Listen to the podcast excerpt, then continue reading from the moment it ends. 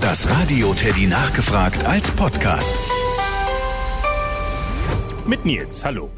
Es ist Winter und da wird in den Bergen Ski gefahren. Aber wem haben wir die Skier eigentlich zu verdanken? Wer hat sie erfunden? fragt Paul aus Kassel.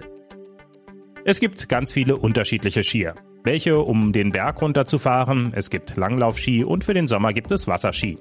Das Wort Ski ist noch nicht so alt. Es wurde erst im 19. Jahrhundert aus dem Norwegischen übernommen. Und bei den Norwegern heißt Ski ursprünglich so viel wie Holzscheit oder Schneeschuh.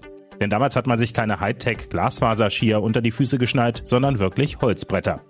Und weil Menschen schon seit langen Zeiten schnell durch den Schnee kommen wollten, gibt es auch schon sehr lange Skier. Archäologen, also Altertumsforscher, haben schon mal uralte Skier ausgebuddelt. Die waren 4500 Jahre alt. Sie haben sie in Schweden gefunden, wo es ja oft schneit. Aber in China hat man noch ältere Spuren von Skiern gefunden.